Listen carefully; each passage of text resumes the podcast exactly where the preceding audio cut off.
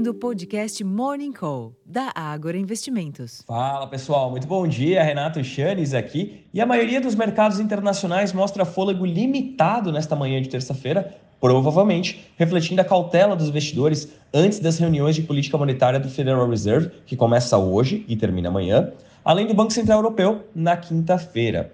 Em ambos os casos, são esperadas extensões do movimento de aperto monetário possivelmente com a adição de 0,25 pontos percentuais aos juros dessas economias. Mas as incertezas recaem sobre o pós-reunião. Haverá ou não sinais de estabilização dos juros daqui em diante. Alternativamente, a iminência de novos estímulos na China serve como contraponto e evita que o mau humor impere agora cedo.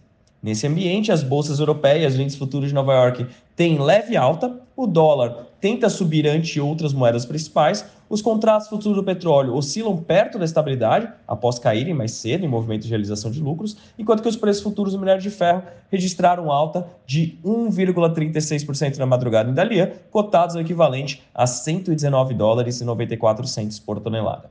Esse desempenho externo deveria limitar o ânimo por aqui, mas a divulgação do IPCA 15 logo cedo pode dar uma dinâmica totalmente distinta aos nossos ativos hoje, especialmente depois dos resultados do setor de serviços, que tem vindo acima do esperado, limitando apostas mais enfáticas de cortes na Selic na próxima reunião do Copom, no início de agosto.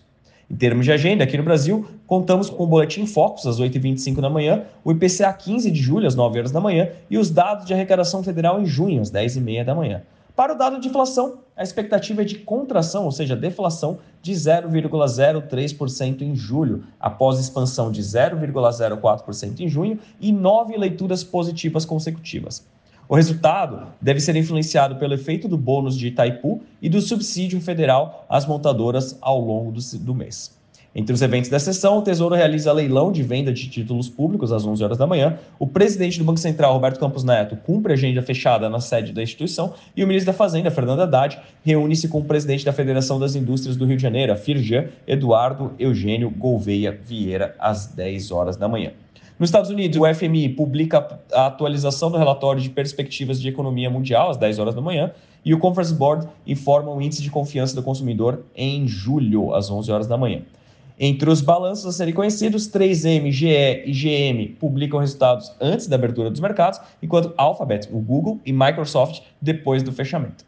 Na Europa, o índice IFO, de sentimento das empresas na Alemanha, caiu para 87,3 pontos em julho, abaixo do esperado, ante 88,6 pontos em junho, em sua terceira queda consecutiva. Pessoal, como vocês podem ver, tudo está em função de juros lá fora, em função da expectativa relacionada à decisão de política monetária do Federal Reserve e do Banco Central Europeu, e aqui em função do IPCA 15. Vamos acompanhar ao longo da sessão como será o desdobramento, mas como eu havia comentado, a gente tem a chance de ter uma sessão descasada do cenário externo por conta da divulgação de um importante dado por aqui.